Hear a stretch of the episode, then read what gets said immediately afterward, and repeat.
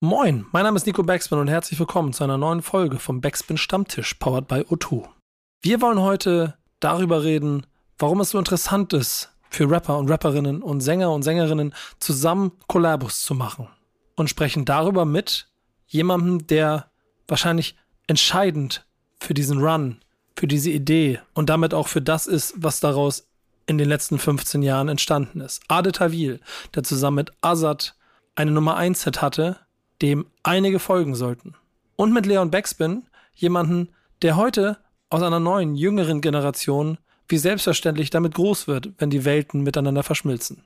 Und über diesen Generationsunterschied und das, was dazwischen passiert ist und vor allem, wie viel Hip-Hop und Rap eigentlich Ade Tawil ist, sprechen wir heute im Backspin Stammtisch, powered by O2.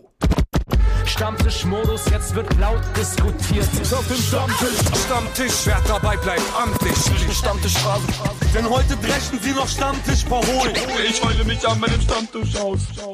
Wir befinden uns kurz vor der Sommerpause und Yannick ist im Urlaub. Das heißt, äh, Felix, du musst heute wieder in die Bresche springen. Bist du vorbereitet auf das, was heute kommt? Ich bin vorbereitet, ja. Ja, ja, wir haben, wir haben auf jeden Fall heute einen Gast, da bin ich sehr gespannt, äh, wie auch die Reaktionen meiner jungen äh, Redaktion und der Generation an meiner Seite ist. Denn wir haben hier jemanden, der schon Dinge gemacht hat, da wart ihr alle noch überhaupt nicht so weit im Hip-Hop. ähm, und wir, wir, können zwei Sachen machen. Wir, können, du, wir machen es mal so. Felix, das ist immer dein Job. Du musst den Gast vorstellen. Mach mal kurz. Alles klar. Ähm, in der neunten Klasse noch von der Schule geflogen, weil er gesprüht hat. Bis zum zweiten Gesicht von Ich und Ich. Ähm, die erste Nummer 1 Single zusammen mit einem Straßenrapper und erfolgreiche Solo-Karriere äh, Kollabos mit den größten deutschen Hochkarätern in der Hip-Hop-Szene. Heute haben wir Adel Tawil zu Gast. Hi, hi. Klingt, klingt, wie, ein gut, klingt wie ein guter Wikipedia-Eintragstext, oder? Oder es fehlt irgendwas? Oh, es fehlt, es fehlt eine, die dunkle Seite meiner Geschichte. Ja. Die Boyband, The Boys. Ja, ja. da wäre ich noch drauf zu sprechen gekommen an irgendeiner Stelle, ah, okay, aber wir wollen es am Anfang gut aussehen lassen. Ähm, okay. ähm, ein, ist sehr schön, dass du da bist. Ich freue mich drauf. Wir haben uns ein Thema ausgesucht, worüber wir auf jeden Fall schön reden können. Das wird sehr lustig. Ähm, eine wichtige Frage habe ich vorher. Wie aktiv bist du über TikTok? Also ich, ich mache mich ganz gut gerade. Also ich habe jetzt ein bisschen Hilfe bekommen, ähm, habe jemanden bei mir, der selber TikToker ist. Der macht so, äh, das ist Jan Paul Platte. Der macht so äh, TikToks ähm, mit mit seiner Uroma. ähm, kennen die Kids auch alle so und äh, und der führt mich da so ein bisschen ein in die ganze Thematik. Aber ich ja ich sag mal so, also irgendwie ich, ich finde es ganz lustig, aber es es fällt mir dann zwischenzeitlich doch schwer. Ähm, es gibt da so eine gewisse Grenze von Albernheit, die ich einfach nicht überschreiten kann. So, das geht dann einfach nicht. 100% Co-Sign. Trotzdem haben wir heute jemanden dabei, der uns vielleicht beiden noch was beibringen kann, wenn es um TikTok geht. Denn es ist der ja, TikTok-Challenger bei uns im Haus. Ähm, äh, schön, Leon, dass du damit dabei bist. Äh, ich lasse mir jetzt die Vorstellung von äh, Felix raus äh, selber, aber du, du machst ja aktiv TikTok für uns und ähm, hast da ja selber auch Learnings in den letzten äh, Wochen und Monaten für dich wahrscheinlich auch gehabt. Ne? Wie, wie fühlt sich gerade so an? Läuft TikTok, so wie du das vorstellst? Und sind die Hemmschwellen da oder auch nicht da, so wie sie Adel und beschreibt und wie ich sie auch selber spüre? Es läuft, es läuft. Ne, es macht macht Spaß auf jeden Fall, aber äh, ich mache auch Interviews, also ich bin nicht nur der TikToker. -Check. Hey, Mann, hör mal auf, lass mich, lass mich mal, wie du schon hier selber versuchst, dich im zweiten Satz schon zu rechtfertigen, lass mich das ein bisschen durchspielen an der Stelle. Nee, TikTok läuft gut. Ich gehe gut viral. Man muss immer eins, ich habe gelernt, auf TikTok immer ein, zwei kleine Fehler, wenn es um Faktenvideos geht, einbauen, weil das bringt einfach Conversion. Leute klicken drauf, regen sich auf. Frank Ocean ist kein Rapper, Frank Ocean ist ein Sänger. Ah ja, da, sehr so, gut. Das, das habe ich nämlich gesagt. Ich habe natürlich gesagt, ja, der Rapper Frank Ocean, 100 Kommentare einfach nur, wie kannst du nur, wie kannst du nur, aber äh, darum sollte auch heute ein bisschen gehen. Deswegen ja, es läuft gut. Okay, das ist also das Game, ja. Also man muss, man muss quasi so ein bisschen kontrovers sein, damit, damit mehr Traffic äh, da ist. Also, die, die, also ich muss ja wirklich sagen, dass diese ganzen äh, Mechanismen, es ist ja, fängt ja bei Spotify an, bei Instagram, bla bla bla, äh, alle machen ja dann so, ne, und dann TikTok eben auch, dass das echt viel damit zu tun hat, wer kommentiert, wie, wie oft und bla. Boah, ey, da blicke ich echt nicht mehr durch langsam. Ne? Ja, das ist lustig, wenn man deine Feature-Gästeliste oder andersrum dein, dein, dein, deine Kollabos der letzten Dekaden anschaut, mit wem du gearbeitet hast, da waren sehr viele dabei, die sehr gut darin sind, genau diesen Internet Bass zu produzieren, der dafür Ja. sorgt, dass sehr viel geredet wird. Ähm, Klar. wir, wir wollen heute aber mal ähm, so quasi in diese Zwischenwelt rein und wollen mal ein bisschen mit jemandem, der weiß, wovon er spricht, der sich damit auskennt, der das schon lange macht, über was sprechen, Felix? Ähm, wir wollen heute darüber sprechen, was die Zusammenarbeit zwischen RapperInnen und SängerInnen so interessant macht. Also wir sehen das ja seit knapp 2007, dass äh, Kollabos zwischen RapperInnen und SängerInnen oft einfach zum, zum großen Kass Kassenschlager werden und ähm, sich solche Duos immer wieder zusammentun. Ähm, spannend dabei halt, was die jeweilige Zielgruppe erwartet ähm, wie ein gemeinsamer Fo Sound gefunden werden kann oder wie das klingen kann. Ähm, vielleicht auch wie das Image der jeweiligen KünstlerInnen dadurch beeinflusst wird. Ähm, oder halt auch was die Motivation hinter Kollabos sein kann. Und da bist du natürlich wie gemacht dafür. Was, was war für dich die erste Motivation, um mit Rap zu kollaborieren? Als jemand, der im Pop Rekorde Hm. bricht.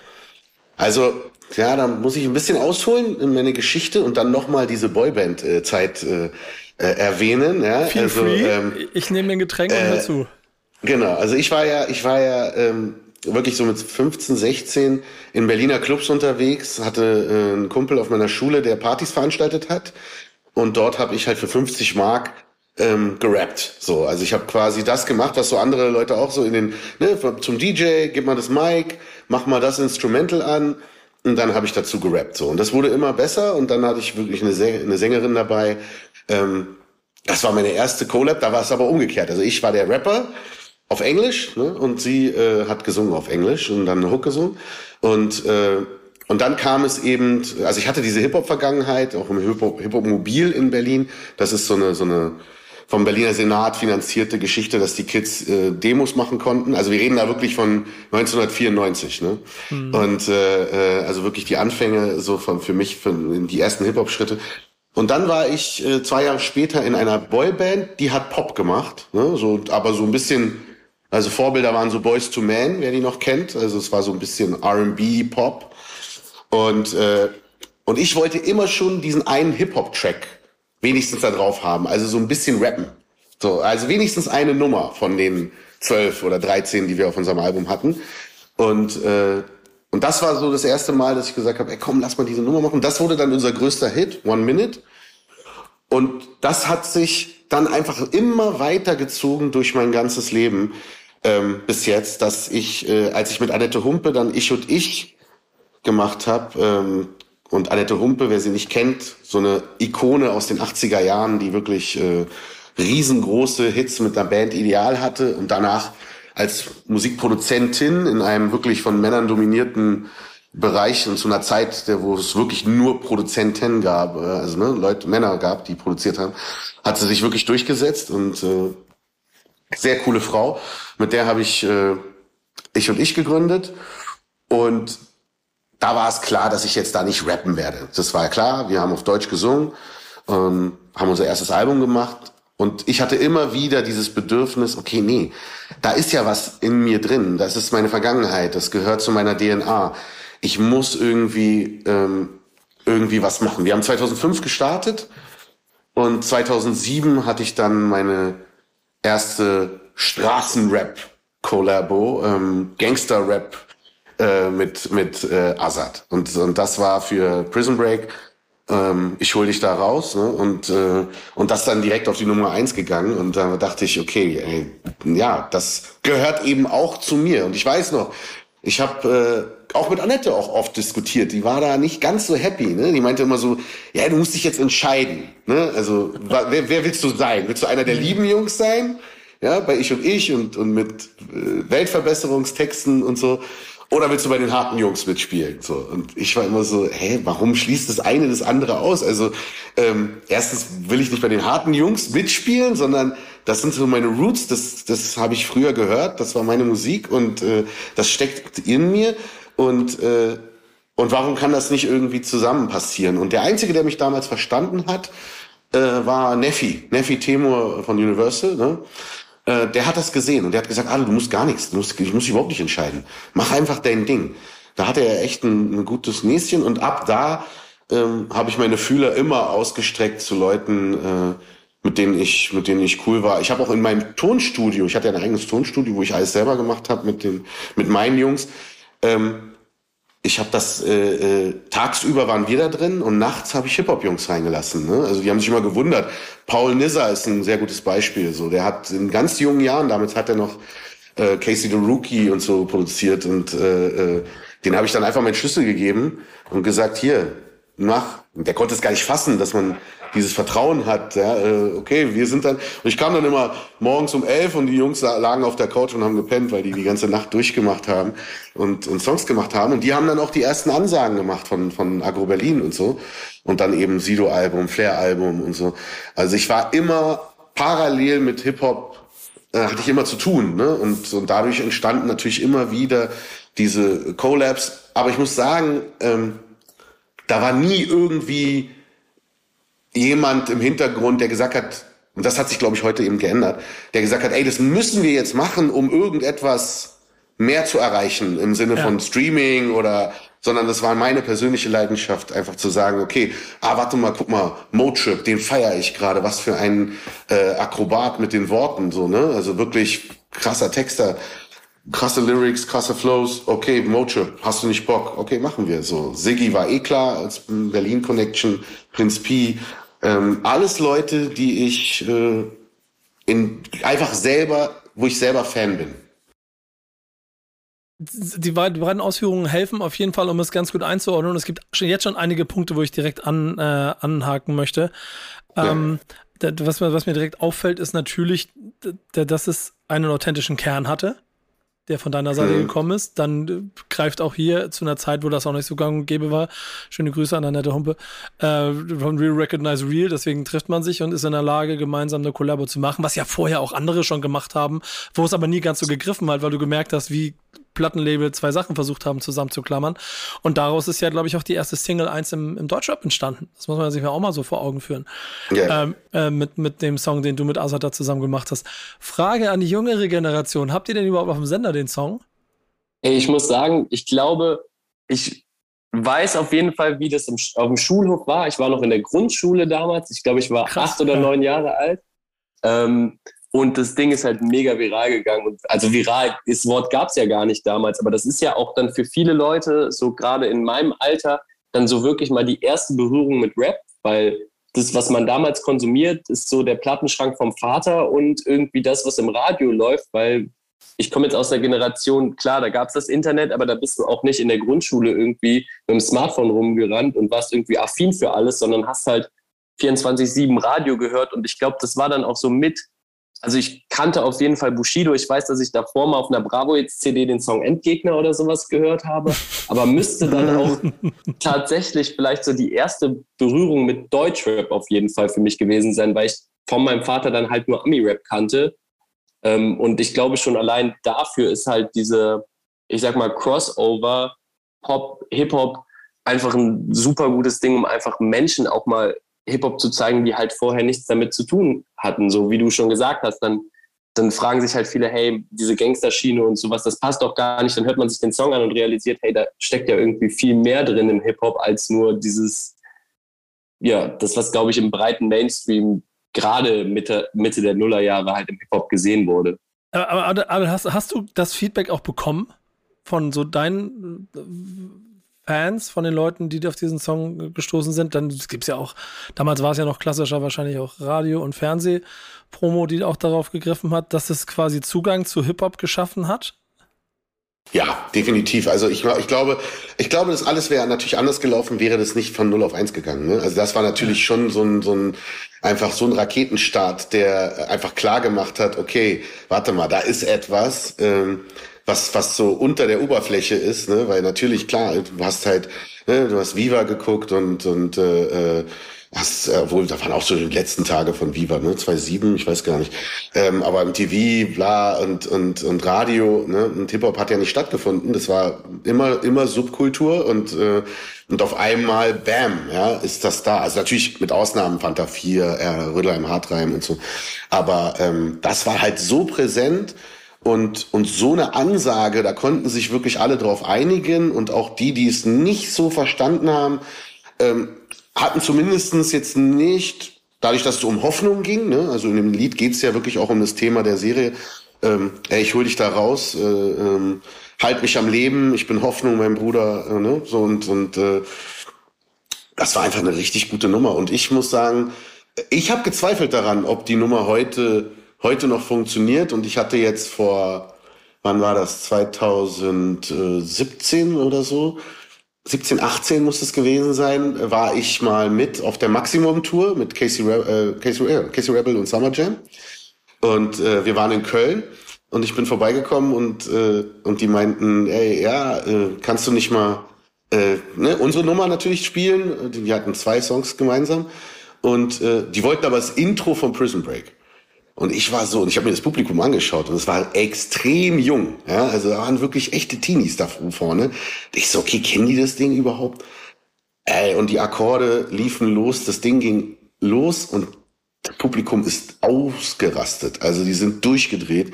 Die haben so abgefeiert und so laut mitgesungen, kannten jede Zeile.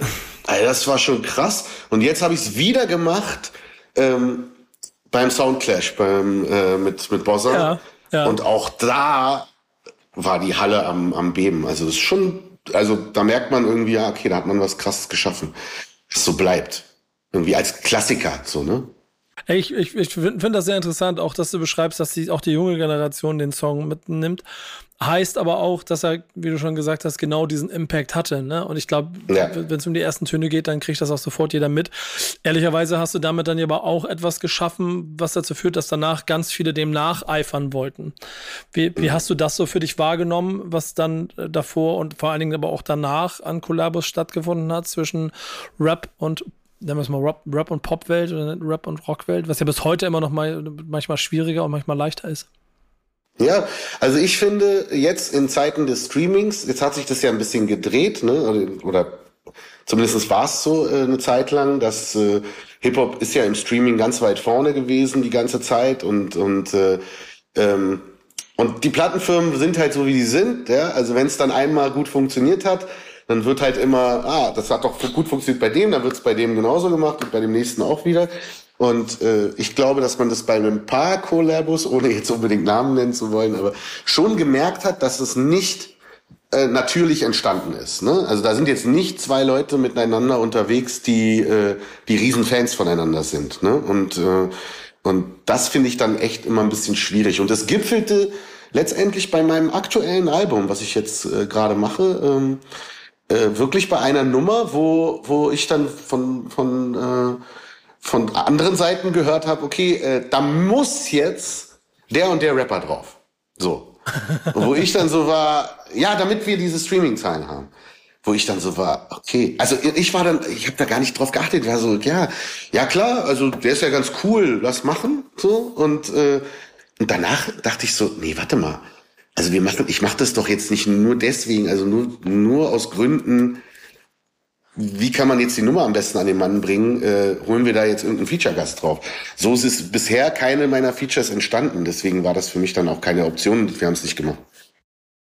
Ja, Leon, du, du hast ja als, als jetzt junger Redakteur bei uns auch im Team, äh, gerade auch in deiner Zeit hier schon oft mit vielen Kollabos zu tun gehabt. Und da gab es ja auch den einen oder anderen Erfolg, aber verdammt viele Schüsse, habe ich das Gefühl. Was ist so dein Gesamteindruck von Rap-Pop-Kollabos anno 2020 plus? Mm, also es kommt halt, es, es geht halt, wie schon gesagt, im Hip-Hop immer irgendwie um diesen ganzen Realness-Faktor und wie organisch klingt denn irgendwas. Ähm, und irgendwie bewegt sich Hip-Hop ja auch gerade sehr weit weg vom klassischen, ich rap jetzt einen 16er und dann kommt vielleicht noch eine halbmelodiöse Hook, die der Rapper irgendwie noch hinterher reinrappt, äh, zu, hin zu, okay, es klingt schon sehr nach Popmusik. Und das ist nicht wertend gemeint, weil äh, Hip-Hop hatte ja schon immer Melodien. Und auch damals, Mitte der 2000er, sind Rapper halt auf Pop-Songs draufgejumpt und mittlerweile gibt es irgendwie so eine Verschmelzung, dass Künstler wie Schmidt oder Paula Hartmann, die aus dem Hip-Hop-Kosmos kommen, die auf klassische Rap-Beats komplett singen, dann so als Urban Pop. Irgendwie finde ich dieses Wort Urban Pop ziemlich, ziemlich eklig, aber dann so gelabelt werden, dass es irgendwie Pop ist, der aus dem Hip-Hop-Kosmos kommt. Und mittlerweile mhm. ist das ganze Ding ja viel, viel größer als einfach nur okay, da treffen sich zwei Künstler, der eine kommt von der Seite, der andere von der Seite und die machen zusammen einen Song und das ergibt ein Mittelding, sondern wir haben ja ganze Künstler, die dieses Mittelding sind und die alle Künstler drumherum irgendwie in ein Boot reinholen können. Und ich glaube, genauso war es halt auch schon immer, weil zum Beispiel dann auch ein Künstler wie Ale, du kommst aus dem Hip-Hop-Bereich und genau deswegen waren auch diese ganzen Features natürlich voll die Selbstläufer und funktionieren auch. Aber dann gibt es natürlich auch andere große deutsche Popstars, sage ich mal, die ganz genau wissen, ey, ich hole mir jetzt Rapper XY hier drauf für den letzten Part. Im besten Falle kommt die Version noch mit ins Radio. In Amerika war es dann ja eine Zeitweise so, ich hole mir dann den Rapper noch in den letzten Part rein, aber wir machen Radio-Edit. Im Radio läuft es natürlich ohne den Rap-Part. Das Musikvideo für MTV, wo die Kids gucken, wo, wo die Kids zuschauen, das kriegt noch den Rapper mit rein, weil dann ist es ja cool für die Kids. Im Radio können sich auch die Frauen Ü40 anhören.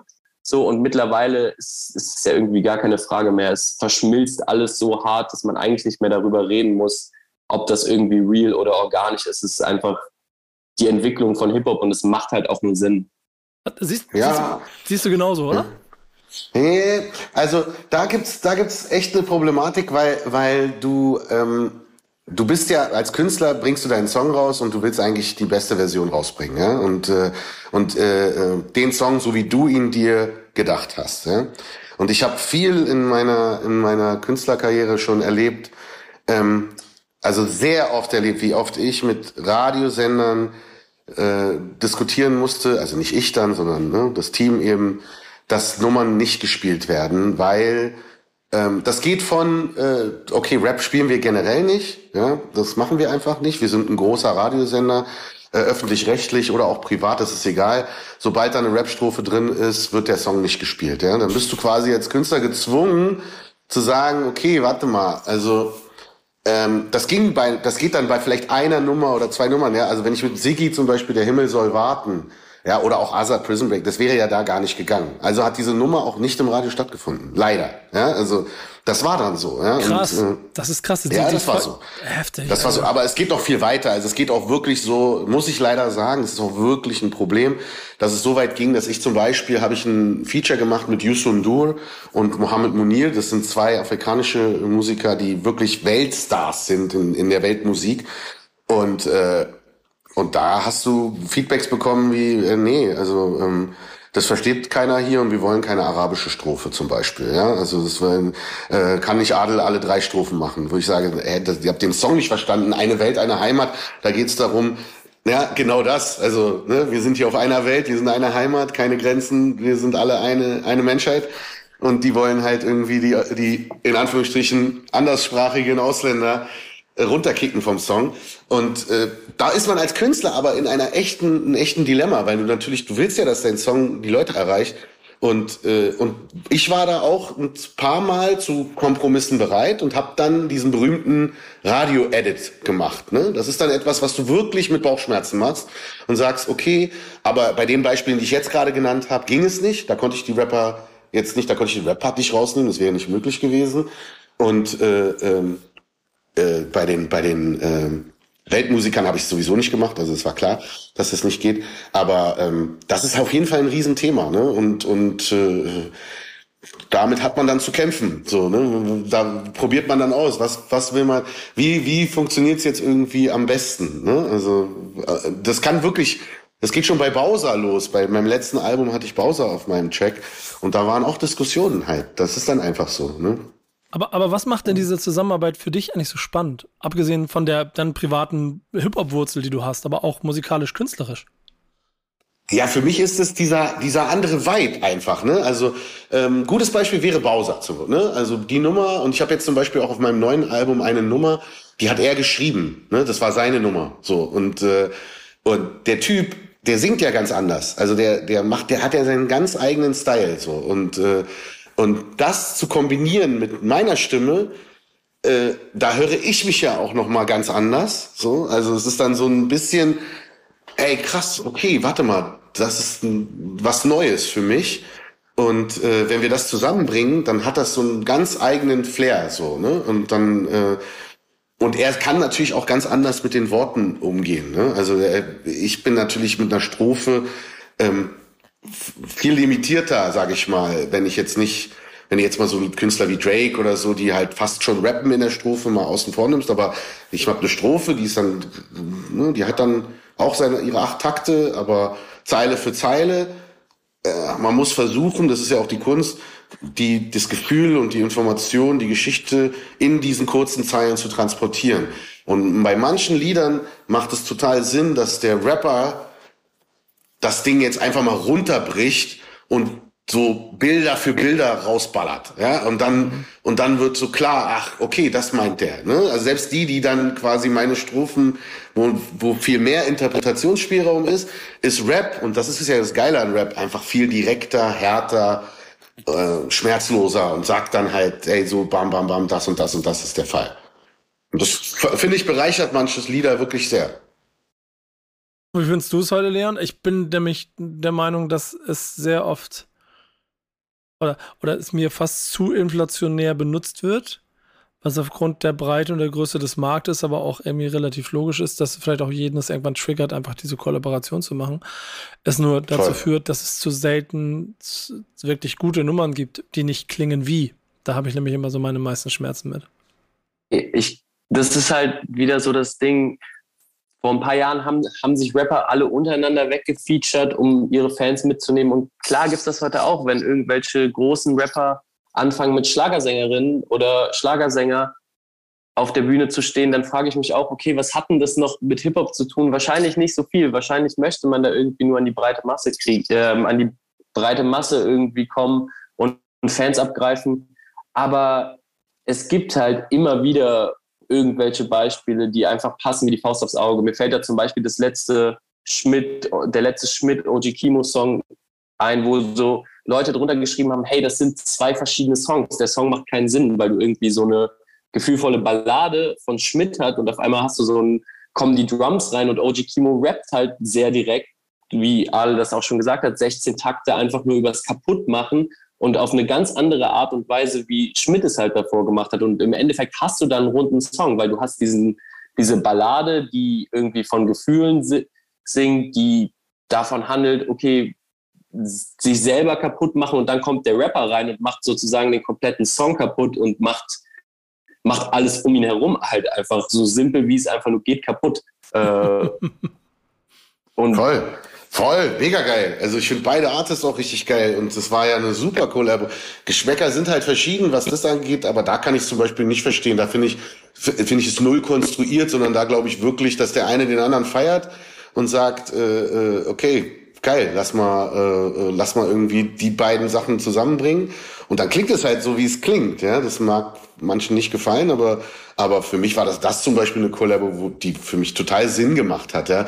Und noch zu noch zu gerade eben was was du meintest, Nico. Ähm, ich äh, nee, oder du gerade gesagt hast. Ähm, mit äh, mit so Schlagerstars, ja. Also ich habe zum Beispiel auch Gespräche geführt mit dem einen oder anderen Rapper, der sowas gemacht hat, ja, oder der den Wunsch hatte. Kapi zum Beispiel hatte ja auch den Wunsch mit äh, mit Helene Fischer die ganze Zeit was zu machen. Ja?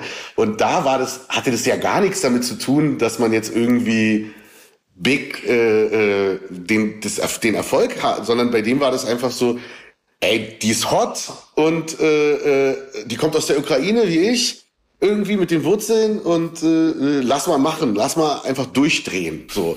Und das finde ich ja eigentlich manchmal auch nicht so schlecht, dass die, dass es so den einen oder anderen Rapper gibt, der einfach sagt, okay, ähm, ey, ich lass mich doch jetzt nicht hier irgendwie äh, zwingen, jetzt nur das und das zu machen. Ja? Ich fänd, also ich glaube, man spürt schon immer, wenn das so ein Geschmäckler hat, dass es, dass es jetzt nur um die Streaming-Zahlen geht. Dann merkt man das auch. Aber wie gesagt, ich habe auch mit Leuten geredet, die, die machen es einfach, weil die Bock drauf haben.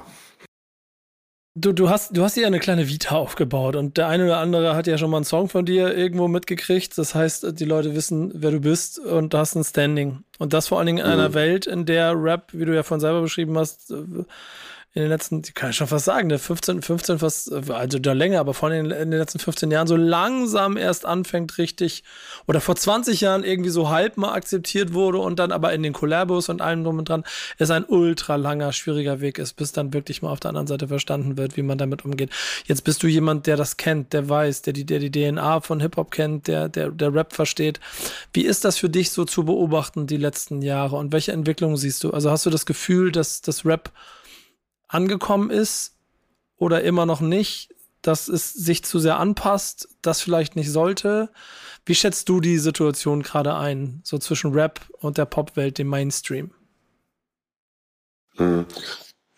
Also ich sehe da einen ganz, ganz tiefen Graben zwischen richtigem Rap und und äh, und dem Mainstream Pop. So, also es ist so, dass es natürlich jetzt neue Künstler gibt wie äh, äh, keine Ahnung, jetzt äh, Tilo und so, die, die dann, die machen halt noch mal was ganz anderes irgendwie. Das ist ja irgendwie der neue Pop, sage ich mal so. Das, das hat für mich dann wiederum äh, weniger mit den alten Roots von, von Hip-Hop zu tun, so, ne? Und das ist einfach fresh und die Kids feiern das und es soll, ist auch völlig okay und, und äh, da gibt's auch gute Sachen dabei. Und ähm, aber, aber ich glaube, dass es immer noch so ist, dass also der Unterschied ist jetzt, dass die Gesellschaft das sieht. Also es ist einfach mega präsent. Die Jungs sind alle da, ja. Also ich rede jetzt wirklich von dieser Generation Farid, äh, Flair. Mhm.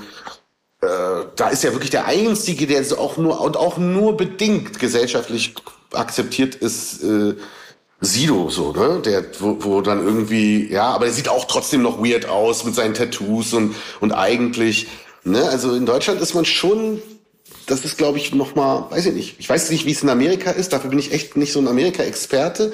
Aber äh, ich habe immer das Gefühl, dass es in Amerika viel mehr verschmolzen ist. Also dass es äh, viel mehr auch gesellschaftlich einfach anerkannt wird oder akzeptiert ist, dass es dieses Rap gibt. Und, und hier wird das ausgeblendet. Also in meiner Erfahrung ist die Industrie mh, mm, und auch die Leute äh, wollen damit eigentlich, ein, obwohl es so erfolgreich ist und so präsent ist, am liebsten nicht viel zu tun haben mit. Ja, ich merke ich merk über die Dekaden natürlich auch ganz viel Annäherung und manchmal erzwungene Annäherung ähm, auf den verschiedenen Plattformen, sei es, sei es, sei es Festivals oder auch, oder auch sonstige Verbindungspunkte, wo man irgendwann gemerkt hat, dass man nicht mehr drumherum kommt.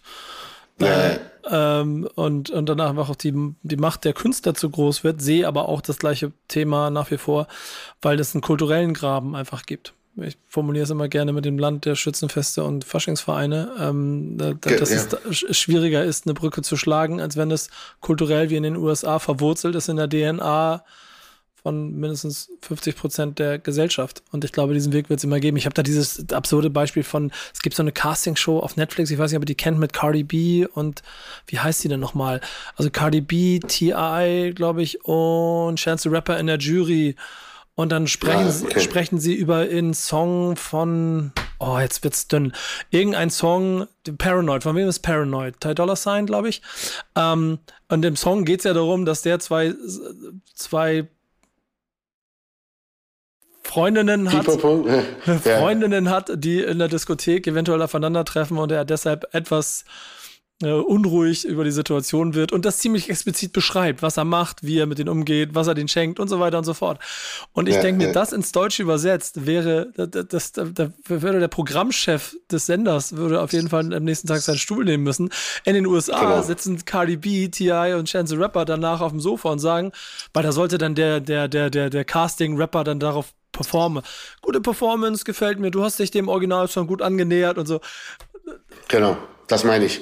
Das werden wir nicht haben. Ja. Ja, das, das wird hier nicht passieren. Also so schnell auf jeden Fall nicht. Und das merkt man halt. Und dass dann ein ganz krasser Gegenwind ist. Ne? Und da, ja. Also ich habe es zum Beispiel gemerkt, als ich äh, äh, das Feature mit Farid und, und Haftbefehl gemacht habe. Ne? Ähm, und und Hafti, Hafti war partout. Hafti ist Hafti. Ne? Es ist halt einfach eine Living Legend so. Und der hat seine Strophe gemacht und, äh, und da ging es halt auch um das Wort Muschi. So, und äh, das war halt da drin. Und klar habe ich einmal so gesagt, okay, vielleicht oh, kann sein, dass das den einen oder anderen ganz schön, äh, äh, ja, also dass es anstößig wirkt, ja, ja. für die Leute. Ähm, und ich muss halt auch äh, zugeben, dass das, äh, äh dass ich es schon geahnt habe. Und ich meine, ich, ich habe jetzt keinen Shitstorm oder so bekommen, ne? Weil ich glaube, also über Hafti liegt auch noch so ein bisschen die schützende Hand von diesem Redakteur der Zeit und so und, und so ein bisschen Feuilleton, ja, also man, man, man kann den dann schon irgendwie auch ganz gut einordnen, dass das Geschichten sind, die der, die er und dass er halt so, ne, so, ja, Geschichtenerzähler ist, so, aber ähm, aber da, da gab es natürlich schon, da war halt Alarm, ne? Also da hat man schon gemerkt, okay, puh, also da und ich selbst habe es gemerkt, als ich dann zum Beispiel bei Amazon, äh, wenn du da dieses dieses Alexa-Ding, ne, wenn du dem sagst irgendwie, ja, spiel mal Adel Tawil, ja, dann spielt der halt. Äh, ah, Alexa, stopp! Alexa, stopp! Okay, ich habe das, ich hab genau das böse Wort gesagt. Ich habe das böse Wort gesagt. Nee, aber wenn du halt sagst, Punkt, Punkt, Punkt, spiel das, dann kommt halt irgendwie ein Lied von mir, was, keine Ahnung, Thymapel oder irgendwie so ein, so ein, ne, so ein runde, runde Popnummer und, und dann kommt halt das äh, äh, Haftbefehl-Feature mit Farid. Und, und da denke ich mir so, okay, klar, wenn jetzt diese, die Family da sitzt, weißt du, mit den Kids und so, und dann kommt halt Hafti rein.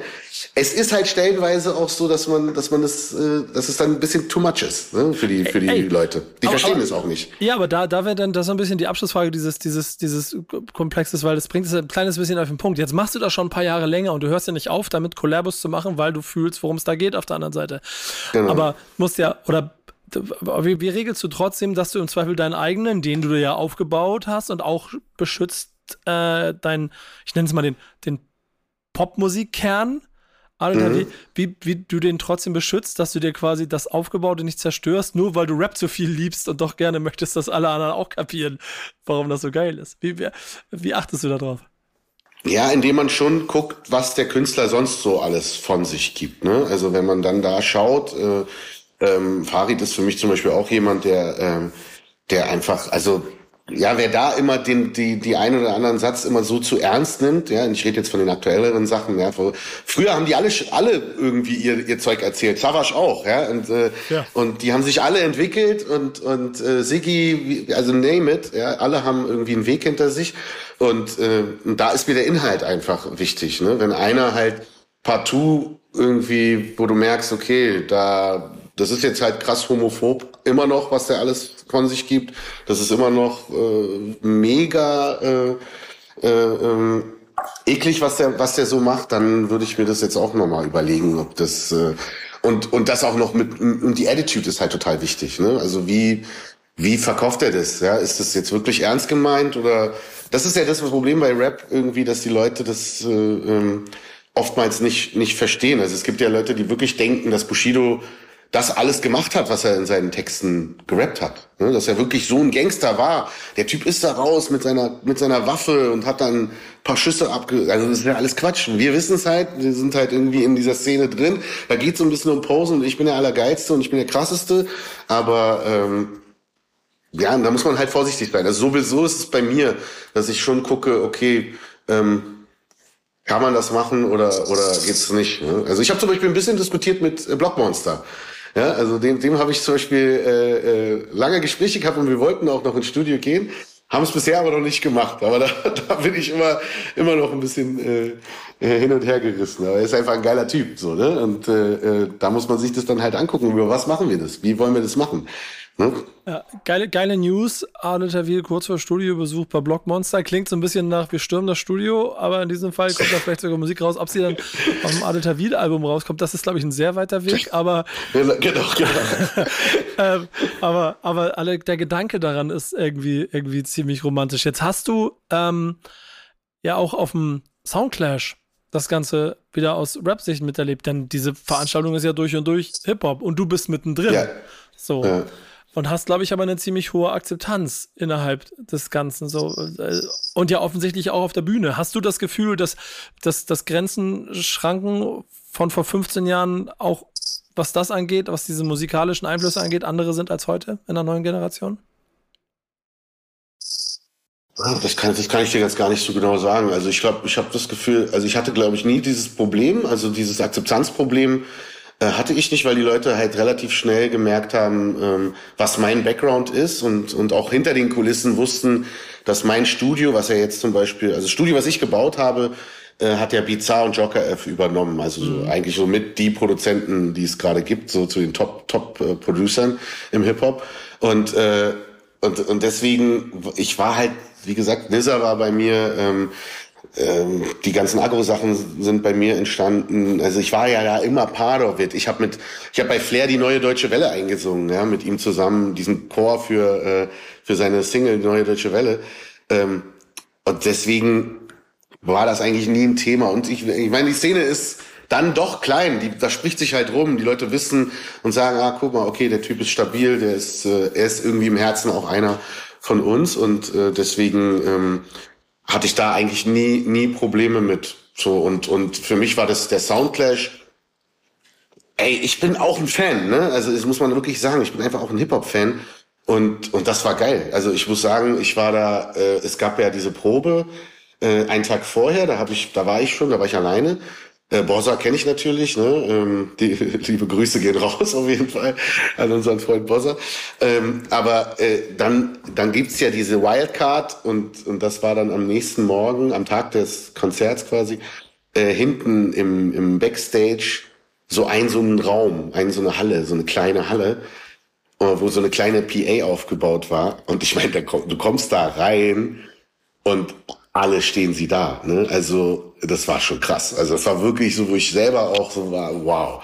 Okay, von da dann äh, Casey Rebel, Summer Jam, Flair, ähm, wer war noch da? Also sie waren ja alle da. Also es war ja wirklich äh, Kitty Cat war da. Also es war wirklich eine Zeitreise durch durch äh, durch die gesamte Hip Hop Landschaft. Und das war schon war schon fett. Also es war schon so okay. Das das sind die Stars heute. Ne? Das ist einfach so.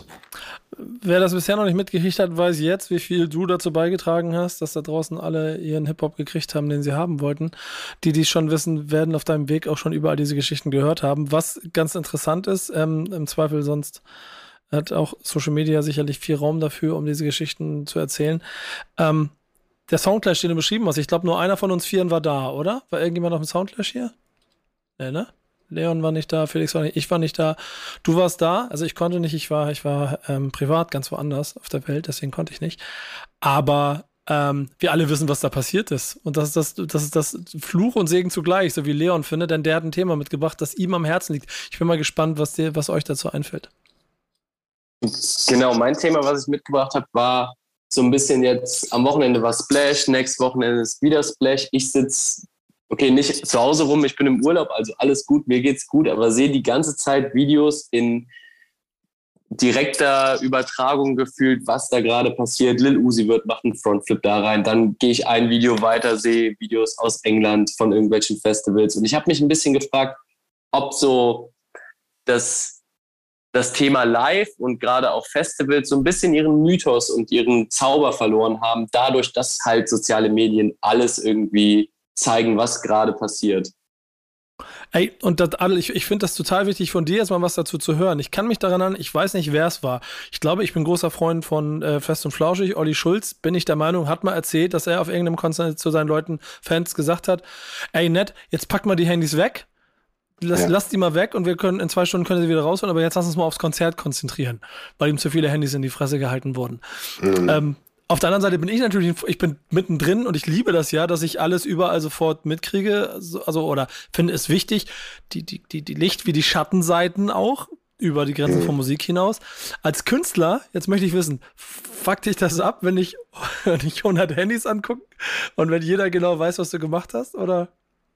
Ja, also, also, also ich finde, wenn, wenn du, ähm, wenn du rauskommst, also gerade wenn du so zum Beispiel ein richtig gutes Intro dir dir äh, ausgesucht, äh, ne, also so, so ge geplant hast und und ja dir Mühe gegeben hast und du kommst raus und du schaust nur noch auf auf Handys, ja und und äh, die siehst die Gesichter gar nicht mehr, dann hat das es ist natürlich ein bisschen Abfuck, ja, also ist einfach so, aber ähm, das war ja schon ist schon eine ganze Weile lang so. Also eigentlich glaube ich, also ja, seit das iPhone draußen ist, 2.7 oder wann kam das, oder? 2.8 irgendwie so. Ähm, seitdem ist das so und äh, man hat sich irgendwie schon so ein bisschen dran gewöhnt. Und die Zeiten, wo das nicht der Fall war, an die kann man sich jetzt kaum noch erinnern. Also man, man lebt damit irgendwie. Und ich habe das, ja, wir nutzen es ja auch und sagen, macht eure Taschenlampen an. Das sieht in so einer in so einer großen Langsess Arena oder so sieht es super aus, wenn da wenn da alle da ihre Handylichter anmachen. Äh, für die Stimmung ist das cool, aber aber ey, sollen die Leute machen. Mich brauchst du bei Handy äh, bin ich eh, also ich, jeder, der mich kennt, weiß, ich bin der am schlechtesten zu erreichende und äh, der größte Handyhasser, den es den es so gibt. Und ich, ich weigere mich einfach, mich von diesem Gerät ähm, versklaven zu lassen. So, das ist für mich so, also du hängst ja nur da dran und, und in jeder Situation, ich will mein Leben genießen und will mit dem Ding eigentlich wenig wie möglich zu tun haben. Und deswegen ähm, ist es für mich so ein bisschen eine Diskussion dann, okay, äh, so ein bisschen früher war, war es besser, weißt du? So, also da, da will ich irgendwie auch nicht mitmachen, weißt du? So, nee. Es ist halt so, die Kids lieben das jetzt und dann sollen sie es halt machen. Aber, aber siehst du, siehst du eine Gefahr, und das ist ja ein bisschen Leons Tenor, ne? Wenn Leon korrigiere mich, wenn ich wenn wenn ich falsch äh, interpretiere, aber du bist in deiner jungen Generation jetzt schon genervt davon, dass du eigentlich alles mitkriegst und der, der, der Thrill zum Splash zum Beispiel jetzt zu gehen, weniger wird, weil du ja eh alles auch so siehst. So. Klar, aber das ist die Entwicklung. Also wir gehen ja darauf hin. Also ich meine, die Pandemie war ja ein gutes Beispiel. Ne? Also ich war in Ägypten, als, als Corona losging und äh, bin dann erstmal auch da geblieben. Die Flughäfen hatten dann geschlossen und äh, und dann haben wir da äh, diese Streaming-Geschichten gemacht. So und äh, und das wirklich am Anfang noch relativ amateurhaft.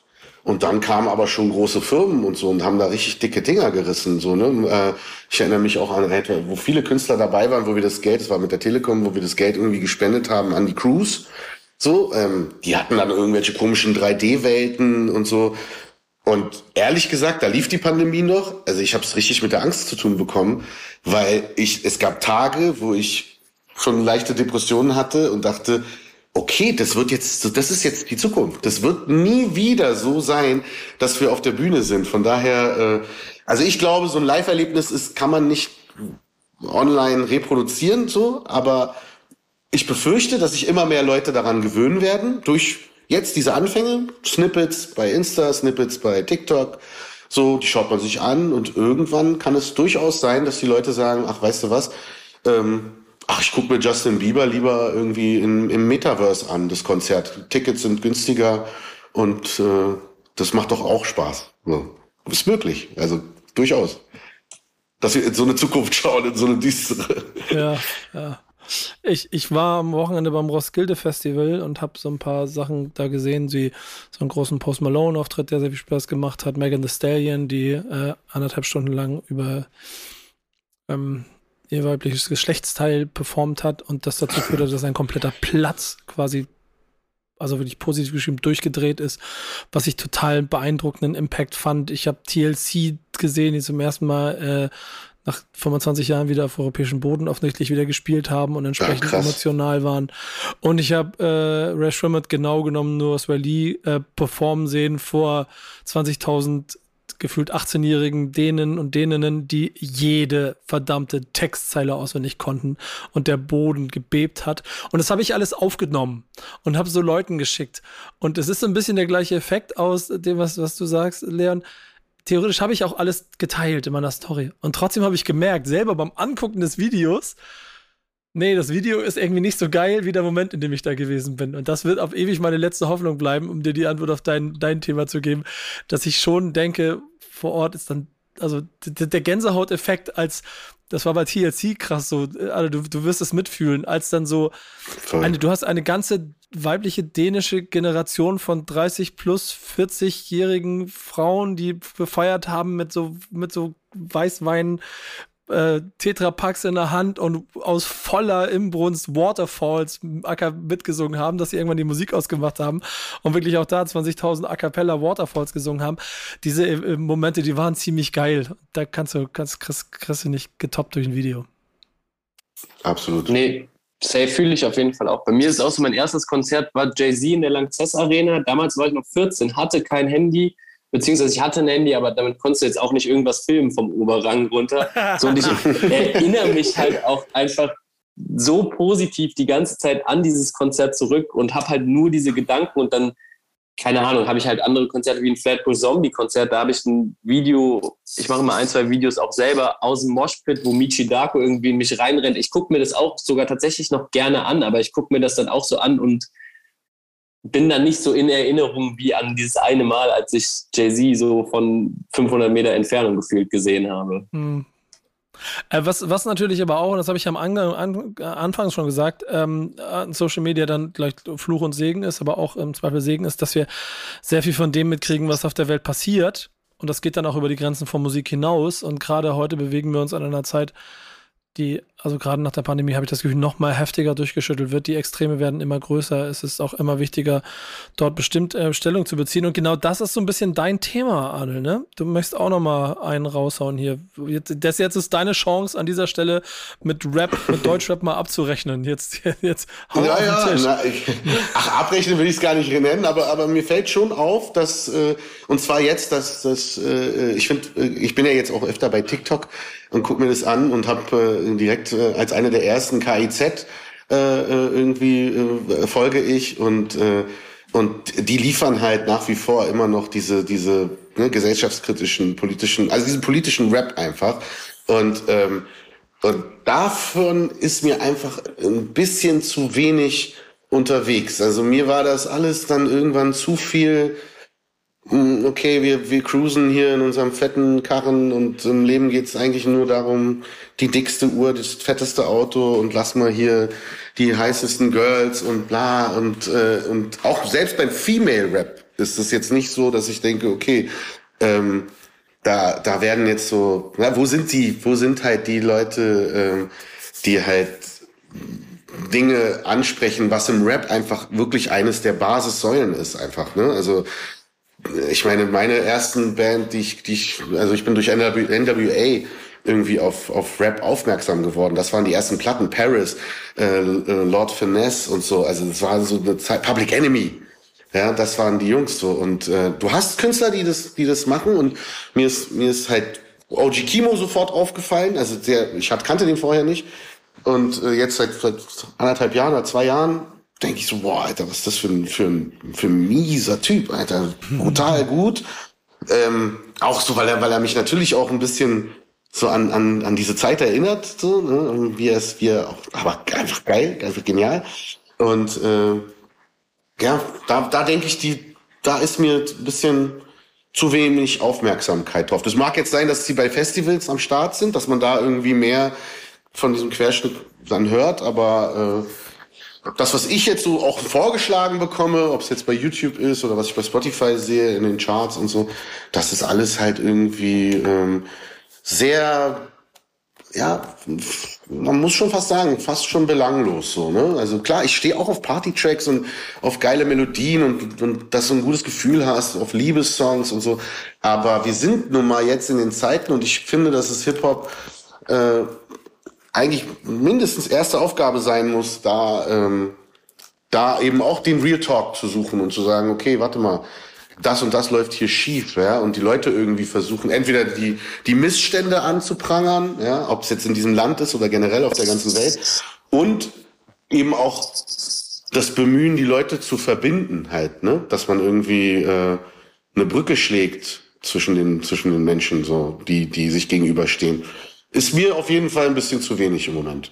Fragen wir doch gleich mal an der jungen Generation nach. Ähm, Leon, äh, auch, auch Felix gerne heraus. Ne? Habt, habt ihr als Konsumenten einer direkten Generation, mit der ihr groß geworden seid, ist, da, ist das politisch, ist das gesellschaftlich genug?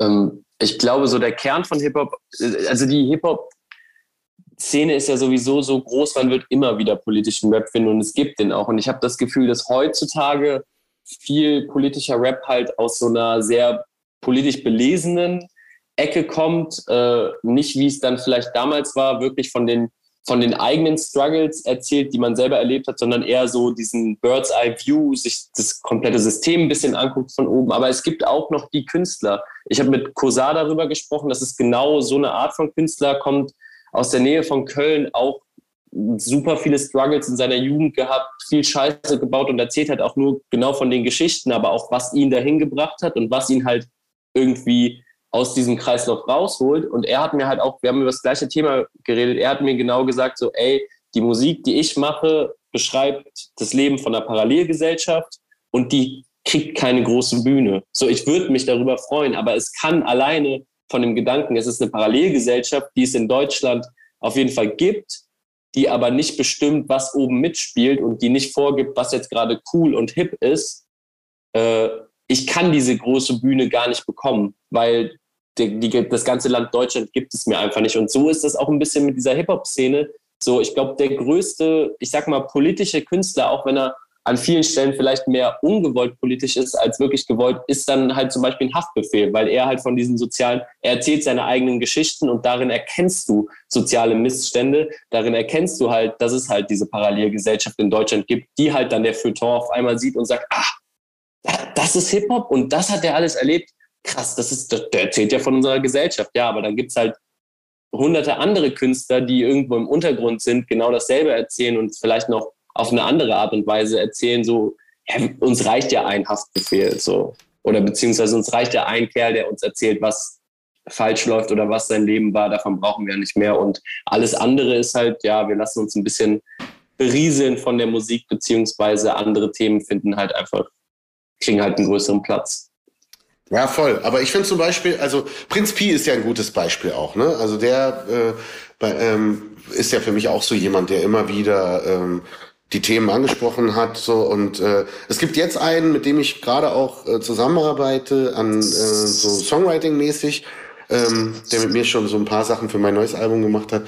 Ähm, Connie Calls Shotgun heißt der. Ähm, und ich finde wirklich, boah, ey, der, der, der, der, der erzählt Themen, also auch so auch so zum Beispiel wie Männer mit Frauen umgehen und was cool ist und ah, und wenn man jetzt viele, viele Frauen ist, dass man der Held und so. Und der, und der macht das so mies gut, dass du, dass du dich erstens auch ein bisschen ertappt fühlst und sagst, ey krass, okay, der, der spricht diese Missstände wirklich richtig gut an. Und klar, das ist jetzt nicht irgendwie der obvious fette Hit, der jetzt irgendwie beim Splash die Leute zum Springen bringt, ja.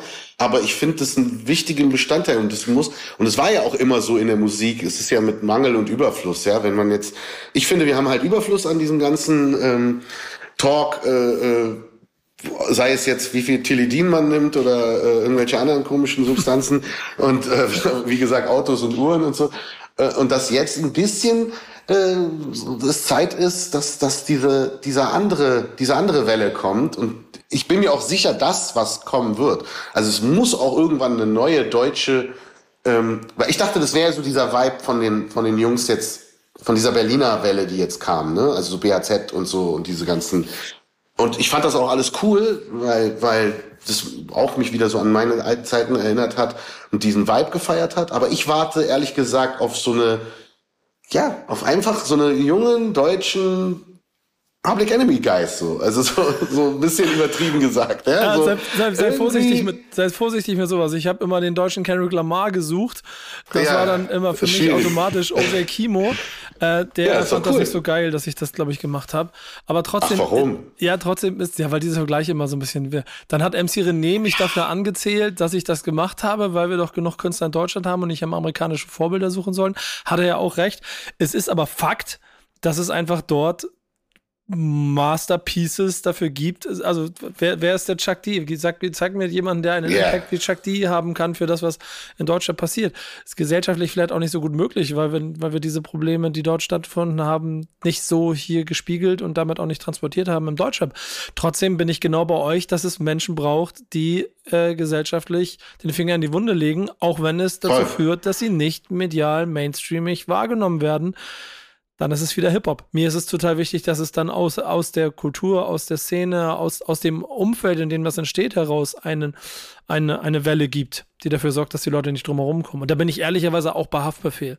Denn wenn man, ich glaube, das ist auch der Grund, weil du ihn eingangs beschrieben hast, warum der Feuilleton ein bisschen schützende Hände über Haftbefehl hält, obwohl er im Prinzip inhaltlich sich ähnlich, auf ähnlichen Faden, inhaltlich zumindest was die Wortwahl angeht, bewegt wie ein, lass Farid Bang als gleiches Beispiel nehmen, auf dem gleichen Song. Trotzdem wird Haftbefehl mit anderen Fingern angefasst oder mit anderen Handschuhen angefasst, weil er eine, eine gewisse Art von Transport von wie Leon richtig gesagt hat, Politik, politischen Statements aus einem Umfeld heraus äh, mitbringt, ohne politisch zu sein. Und ich glaube, das ist ehrlicherweise der erste und einzige Weg, wie es in Deutschland funktioniert. Ja, absolut. Aber ich finde jetzt ehrlich, die sollen mal aufhören. Die, äh, äh, den amerikanischen Vergleich, äh, jetzt noch kurz zu davor, also woher kommt denn Hip-Hop so, ne? Also Ja. wer, wer waren denn unsere Heroes so? Und äh, deswegen, also für mich wäre das ein Ritterschlag, wenn man mir irgendwie sagt, ey, hier, Bahn, du bist hier wie der und der. Also das ist doch geil. Das ist doch voll, Der, ist voll der, Ordnung. deutsche, der deutsche Rapper Frank Ocean bist du. Ja, super. Der deutsche Rapper, fängt- kein Problem. Sehr gerne. Finde ich, finde ich sehr gut. Was auf jeden Fall regelmäßig äh, stattfindet, wenn du äh, Mucke machst, vor allem wenn du sie mit Rappern zusammen machst, dann landest du bei uns in der Playlist. Äh, die heißt Ja, geil. Thank Backs When It's Friday. Die ist aber zum Beispiel auch unser Statement, äh, vielleicht manchmal auch politisch, dass wir den aktuellen äh, Wahnsinn in, Stream, in Streaming-Welten versuchen, so gut wie möglich zu spiegeln, aber dann dort halt auch Menschen ähm, in der Vielfalt Raum geben wollen, ähm, auf den oberen Plätzen, auf dem Cover, um eben diese Vielfalt zu zeigen, die es da gibt. Da suche ich, je, suche ich jede Woche drei Songs raus, ähm, die quasi so ein bisschen spiegeln sollen, auch mein Blick auf diese Playlist. Lustigerweise, mittlerweile gibt es in der Redaktion Wetten, weil, guck mal, Adel, ich bin ein bisschen älter. Man kann klischeehaft ziemlich, ziemlich genau erraten, vor allem, wenn man ein bisschen mit mir zusammenarbeitet, welche Songs ich stehe, welche Künstler ich mag. Deswegen hat sich die Redaktion irgendwann den Witz gemacht und hat äh, vor der Beischeinerliste wetten sie jetzt immer, welche Songs ich auswähle. Ja. Felix, ich möchte ganz gerne den Triumph auskosten. Erzähl mal, wie lief's denn diese Woche? Diese Woche lief es wirklich nicht so gut. Also, ähm, wir, wir waren nur halb besetzt, Katha war unterwegs, Janik ist ja im Urlaub, also habe ich das mit Johanna zusammen gemacht. Ähm, und wir haben beide nur einen Song richtig gehabt. Ich weiß nicht, äh, meine Erfolgsquote oder mein äh, Geheimrezept ist nicht aufgegangen, auf jeden Fall. Ja, das hängt auch ein bisschen damit zusammen, weil äh, das war ein Schurschatz drin von Künstlern, aber die Songs haben mich so überzeugt. Dafür total andere, die ich vielleicht vorher nie nehme. Und das ist die Auswahl, die ich ausgesucht habe. Überleitung. Alles klar. Erster Song. Der erste Song, das waren äh, Holy Moly, äh, Holy Mo D und Lugatti mit Ballon. Ähm, der ist produziert von SBM, Schoolboy und HZE. Ähm, themenmäßig tut sich der nicht viel zu anderen Holy Modi Songs. Konsum ist ein großes Thema.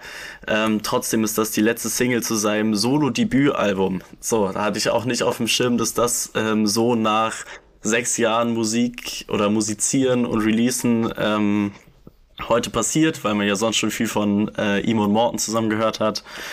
Ähm, Ja, frag genau. mal bei Adel nach, wie lange das dauert, bis du ein Solo-Debütalbum raushaust. Aber hast, du, hast du vor, eine ganze Dekade an, an, an Collabos, äh, nee, an, an, an, an Band und vor allen Dingen an Boygroup-Releases noch davor? Ja, das stimmt. Ja, nee, aber ähm, habt ihr den Song, habt ihr Künstler und Song auf dem Sender? Irgendjemand von euch? Sonst ist es meine wärmste Empfehlung, mal reinzuhören. Ne? Leon nickt so brav.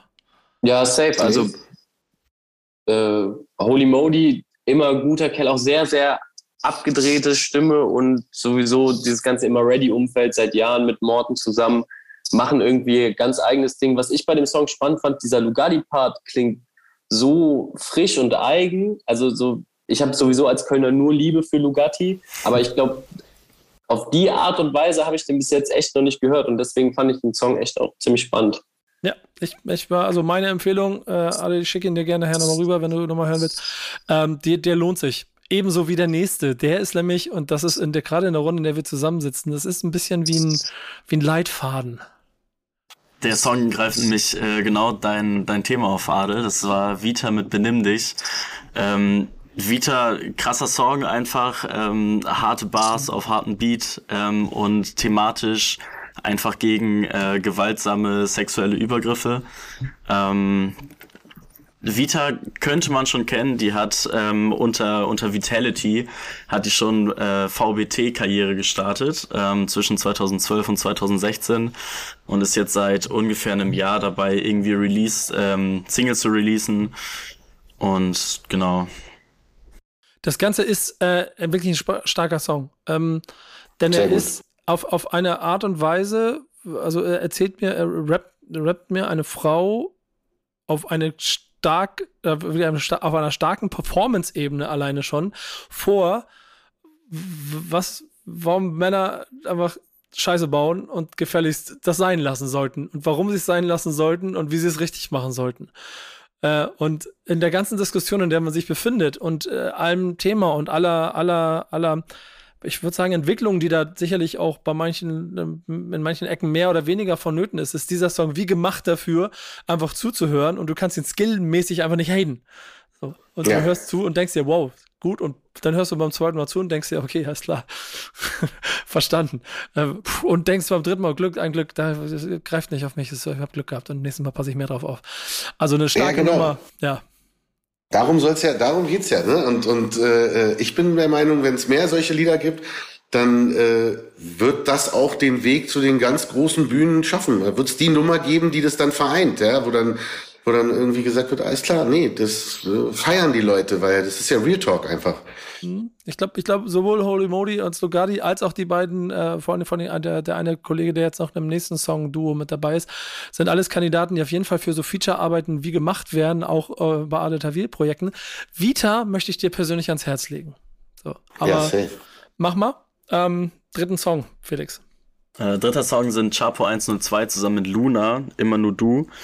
Ähm, das geht soundlich einfach in die gleiche Richtung wie das ganze Solo-Projekt von Chapo. Also ähm, geht sehr, sehr gut ins Ohr. Äh, produziert ist das Ganze von der Side und es geht thematisch so ein bisschen um das ähm, sich alleine fühlen, obwohl man eigentlich äh, in einer oder obwohl man einen Partner hat.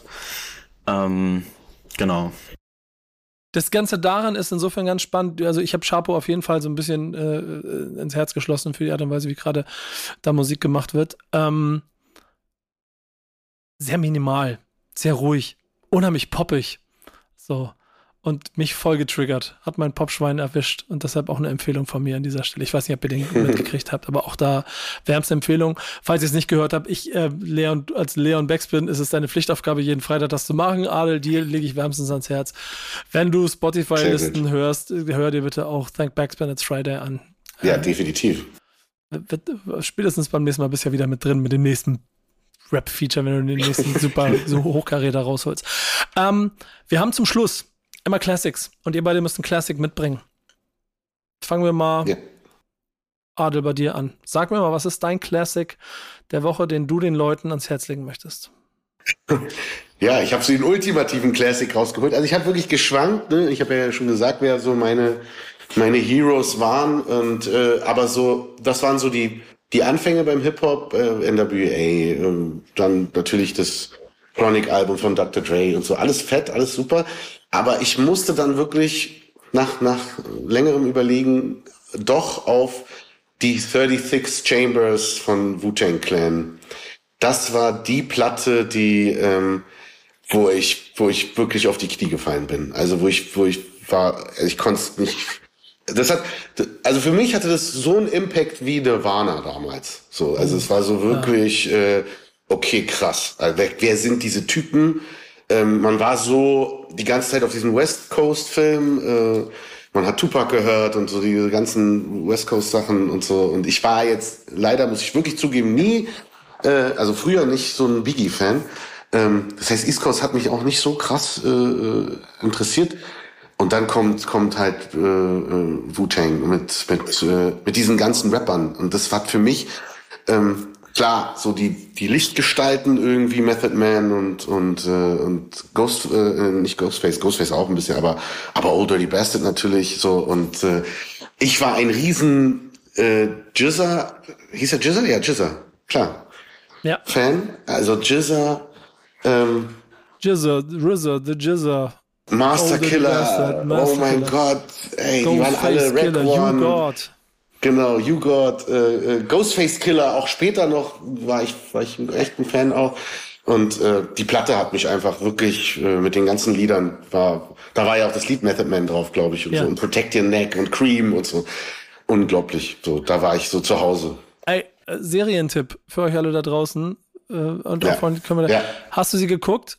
Äh, Ja. auf, auf Amazon, Sony AXN, der Sender. Dort gibt es äh, Wu-Tang and American Saga, zwei Staffeln mittlerweile.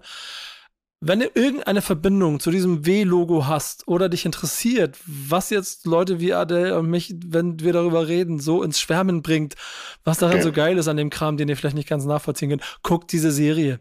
Dann verstehst du es, weil das gibt dir, das gibt dir so ein Gefühl von Staten Island Anfang der 90er und den Thrill darauf, warum denn das entsteht. Einen größenwahnsinnigen RZA, der eher aussieht wie einer, den du eigentlich in die Ecke stellen kannst, der aber erzählt, von seiner Vision und dass er hier, dass er hier die Welt umspannt mit einer neuen, neuen Art von Musik, die es so noch nicht gegeben hat und alle denken so, ja, genau. Und das Ergebnis ist, dass 30 Jahre später Ale Tawil hier erzählt, dass der Grund, warum ich den Scheiß mache, wie ich ihn mache und wir alle Wu-Tang-Shirts ja. zu Hause liegen haben.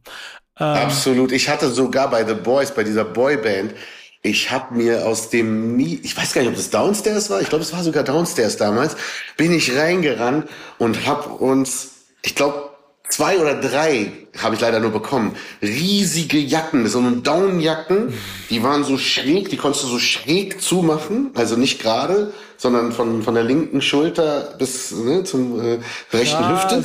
Und in der Mitte eine Bauchtasche in dieser Jacke, wo das W-Logo ganz groß drauf war. Und das hatte ich dann immer an in jedem Interview und dachte, ey, alles klar, Wu-Tang forever. So, das war einfach... Äh, das war einfach das Shit. Das hat mich wirklich weggehauen. die, Jacke, die Jacke, wie, wie, wie geil muss die Jacke ausgesehen haben? Die will ich finden. Ja, die war super. Ja, die, ich ich habe die nie wiedergefunden. Hast du danach auch wahrscheinlich so, so, so äh, sie nicht mehr. Pop, wollte ich gerade sagen, Popstar-Band-mäßig einfach auch ins Publikum geschmissen, ne? Nee, nee, nee, auf keinen Fall, auf keinen Fall. Die wurde mir, glaube ich, wirklich geklaut. Ich hatte sie in schwarz mit einem gelben Zeichen vorne und äh, äh die zweite Jacke war auf jeden Fall weiß-blau mit einem roten Zeichen. Und äh, ja, es war ein geiles Merch damals. Das war wirklich Wu-Tang-Merch das Beste. Und ich muss wirklich sagen, äh, einer der wenigen Gründe, warum ich sehr neidisch auf äh, Xavier Leido bin, dass er mit RZA dieses eine Lied gemacht hat. Äh, nicht, ich kenne nichts, das so schön ist wie du. Ja, genau, genau, ja. Da dachte ich, what the fuck, warum nicht ich? Gibt's, gibt's irgendwie, äh, Leon, bei dir äh, auch nur ein halbes Gefühl von, ja stimmt, das war, muss eine geile Zeit gewesen sein, Stichwort dieses Album, oder ist das zu weit weg von dir? Äh, nee, gar nicht zu weit weg. Auf jeden Fall, dadurch, dass ich mich ja früh angefangen habe, mit Hip-Hop auseinanderzusetzen, kommst du halt an Wu-Tang auch nicht dran vorbei. Ich weiß jetzt gar nicht, wann ich das erste Mal gehört habe. Ich glaube, das ist ziemlich peinlich, wenn ich es hier droppen würde, aber es ist nicht so viele Jahre her, sage ich mal. Ähm, für mich immer spannend, irgendwie an Wu-Tang, wie viele verschiedene Styles es dann doch so gibt und was ich, weil diese Supergroup gibt es ja einfach nicht mehr irgendwie, dass so viele Leute genau. zusammenkommen, alle aus einer ganz anderen Richtung, aber alles passt dann irgendwie doch auf einem 5-Minuten-Track zusammen. Ähm, deswegen äh, finde ich es auf jeden Fall super spannend. Mittlerweile merke ich ein bisschen, wenn ich mir so die Musik anhöre, ist dann auch so vielleicht für mein melodisches Hip-Hop-Herz ein bisschen zu wenig davon drin, aber deswegen feiere ich Ghostface Killer zum Beispiel auch ziemlich hart und auch die Sachen, die er jetzt gerade irgendwie so als Feature-Gast immer mal wieder macht, weil der echt auf geile Soul-Sachen drauf ja. jumpt äh, und das halt so weit entfernt ist von einem zum Beispiel Oh Dirty Bastard dann im Endeffekt. Ja. Ich bin nebenbei gerade dabei, mir eine im Woo Woo Europe Shop mir eine Wu-Tang-Jacke zu kaufen, weil ich aber Bock drauf habe. Ja. Es gibt hier sehr eine sehr, gut, sehr geile gerade, äh, eine College-Jacke. Ich habe sie auch noch live gesehen jetzt nochmal. Die kam ja nochmal reunited quasi ja. äh, mit Cypress Hill und so, kam die ja in die Wuhlheide nach Berlin. Und äh, leider, wie ich dann hörte vom Veranstalter, ähm, Method Man war dabei und er hat sich dann in Paris mit, den, mit der Band gestritten und ist abgereist. Ernsthaft? ja, ja. In Paris war er noch dabei und dann gab es hinter den Kulissen Alarm und dann ist er hat er gesagt, wisst ihr was? Tschüss. Go, ich brauch den Scheiß nicht. Ja, sehr gut. Und sehr ich stand da, wo ist er denn? Wo ist er, Method Man, bitte? Ja, finde ich, find ich gut. Finde ich gut. Auf jeden Fall äh, ein Album mit einem wahnsinnigen Impact, der auf jeden Fall unsere Generation bis heute nachhalt und ich glaube auch alle Generationen danach irgendwie ein bisschen erwischt hat. Ich bin mal gespannt, wie das bei dem Classic ist, den äh, Leon mitgebracht hat. Äh, alle, da bin ich mal auf deine Meinung zu dem Classic gespannt. Mhm. Äh, genau, ich habe Kid Cudi Man on the Moon 1 mitgebracht. Das gilt ja sozusagen in Kreisen als der Beginn der Pop-Rap-Zeit. Kanye hat kurz davor Graduation und 808s and Heartbreaks gemacht und hat damit irgendwie diese Schiene zu Stadionmusik, melodiösen Hip-Hop, irgendwie das, worüber wir am Anfang gesprochen haben, wenn es um die reine Soundästhetik geht, äh, so hat, hat den Spatenstich gelegt und dann kam Kid Cudi irgendwie da rein und hat was komplett eigenes gemacht. Sehr vertrippt, sehr viel Melodie, jede Hook ist irgendwie gesungen, auch wenn Kid Cudi wirklich nicht singen kann und er kann es auch immer noch nicht wirklich.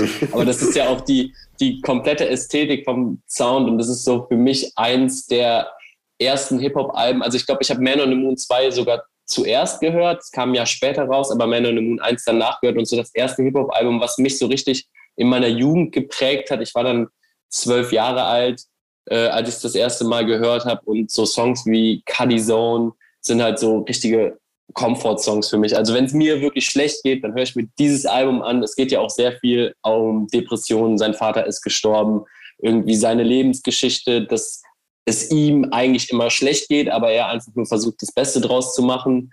Ähm, und es gibt ja auch so Banger wie zum Beispiel Day and Night, was im Endeffekt ja kein glücklicher Song ist, aber zu diesem Club-Song gemacht wurde durch den einen Remix, den er da hatte. Und Kid Cudi ist ja dann auch mit seinem allerersten Album so eingeschlagen und für Leute wie Travis Scott, der sich nach ihm benannt hat, das Scott in Travis Scott steht nämlich für Scott Maskedy, also Kid Cudi äh, und einen Lil Uzi wird und wie sie alle heißen, die danach kamen, ja wirklich so die größte Inspiration, die es im Hip-Hop-Kosmos gab, weil es halt der erste Dude war, der so einen ganz eigenen, trippy, melodiösen Rap gemacht hat, den es vorher halt nicht gab. Bin ich gespannt, Adel. Ich muss ja mich gestehen, ich, mich hat Kid Cudi nicht erwischt. Ich also ich so jetzt bin jetzt auch kein kein äh, regelmäßiger Kid Cudi. Ich habe den schon gefeiert so, also ich kenne auch ein paar Tracks nur von ihm. Ich äh, würde jetzt aber müsste mich jetzt noch mal äh, hinsetzen und mal in dieses Man on the Moon Album reinhören und das ganze Album mal hören. Aber äh, war für mich ein, auf jeden Fall ein krasser Typ so, aber äh, ja, ich hatte wüsste jetzt nicht, welche Nummer ich jetzt so mega abgefeiert habe. Also auf jeden Fall. Day and Night, ich ihn, da, da, genau, da, Day and Night, so den Hit. Ja. Aber, ähm, aber da war ich dann eher doch so bei Kanye West mit, mit Graduation, das Album zum Beispiel in der Zeit. Und das 808 äh, Heartbreaks Album fand ich auch ganz schön special, so. Nicht, habe ich nicht so krass gefeiert, aber fand ich eben sehr auf, auffällig, ne, so es ist für mich total spannend, dass er so ein, also er für mich ein Musterbeleg von catch mich nicht persönlich in meinem Geschmack, aber dass die Erkenntnis darüber, was daraus entstanden ist und wie es Leon hier trivia-seitig auch so schön ja. beschrieben hat, was, was dazu führt, was dann danach kommt und was mich dann wiederum auch catcht, so das ist halt schon ziemlich faszinierend und uh, dann auch Architekt auf eine andere Art und Weise und dann wenn der, der Freund eines besten Freundes ist auch mein Freund an der Stelle. Ähm, äh, bei meinem Classic der Woche oder genau genommen dem der Redaktion ist es auch ein bisschen äh, weiß ich gar nicht, ähnlich. Eigentlich hat es, glaube ich, jeden, jeden erwischt und, und jeden, jeden auch mitgenommen, aber viele waren genervt davon, dass es sie mitgenommen hat. Denn der unser Classic der Woche kommt aus Deutschland. Genau, und der wird äh, morgen zehn Jahre alt. Das ist das Debütalbum von Crow, und zwar äh, Rayop. Also schon im Titel praktisch, Rap und Pop. Ähm, genau, hat sich da in Deutschland praktisch seine eigene Musikrichtung benannt und ähm, war halt einfach der Grundstein für, für die komplette Crow-Ära und was danach gekommen ist einfach. Ähm, ja, es ist Wahnsinn, wenn man sich mal anguckt, was daraus entstanden ist. Und das ist jetzt zehn Jahre her.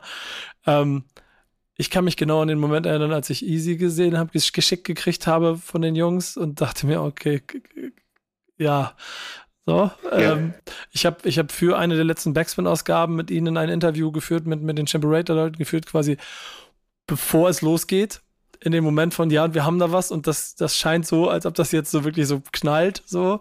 Danach ist das Imperium äh, gewachsen. Äh, du da in deinem Pop-Elfenbeinturm, Adel, was, hast, was, hast gedacht, was hast du gedacht, als da auf dem Rap auf einmal so ein Typ äh, da in Weiblingen hochgekommen ist, der die Welten vereint?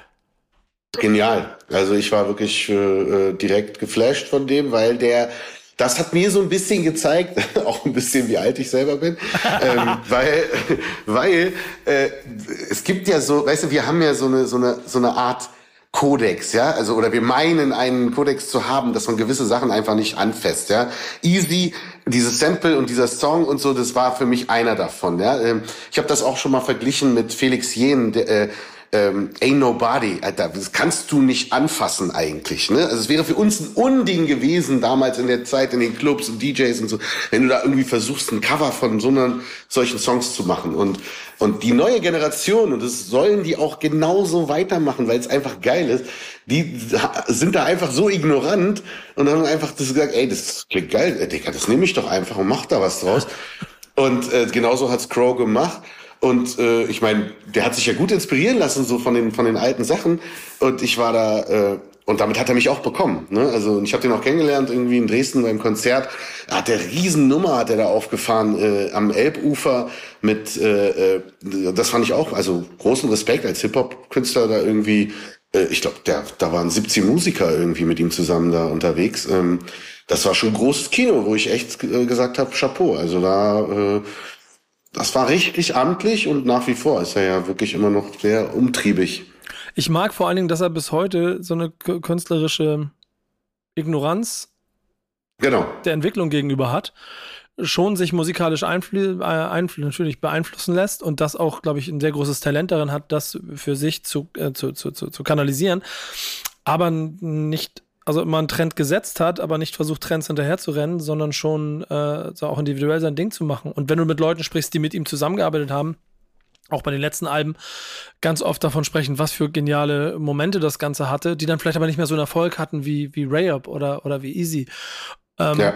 Bei allem Diskussionsstoff, den es 2012 rund um dieses Album gab, inklusive der, ist das denn auch Rapper, was hat denn das noch damit, der, der, so diese ganze Scheiße, äh, ist zehn Jahre später eh, kann man drüber lächeln und B, ähm, ist, gehört es auf jeden Fall in die Liste der Alben, die, also ich glaube einfach, dass die letzte Dekade das. maßgeblich geprägt haben.